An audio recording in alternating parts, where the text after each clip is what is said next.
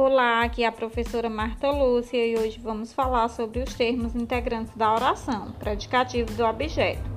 Os predicados contêm necessariamente um verbo, mas seu núcleo pode ser um verbo, um nome, ou pode ser formado por um verbo e um nome.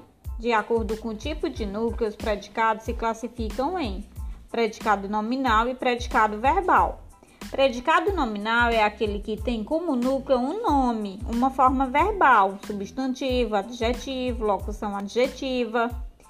Tipo de predicado em que ocorre verbo de ligação e predicativo do sujeito. Exemplo: ela anda feliz. Ela é o sujeito, anda é o verbo de ligação e feliz é o predicativo do sujeito, ou seja, o predicado nominal. Predicado verbal é aquele que tem como núcleo um verbo. Exemplo: os jogadores andam pelo gramado. Os jogadores é o sujeito, andam pelo gramado é o núcleo do predicado, ou seja, um predicado verbal.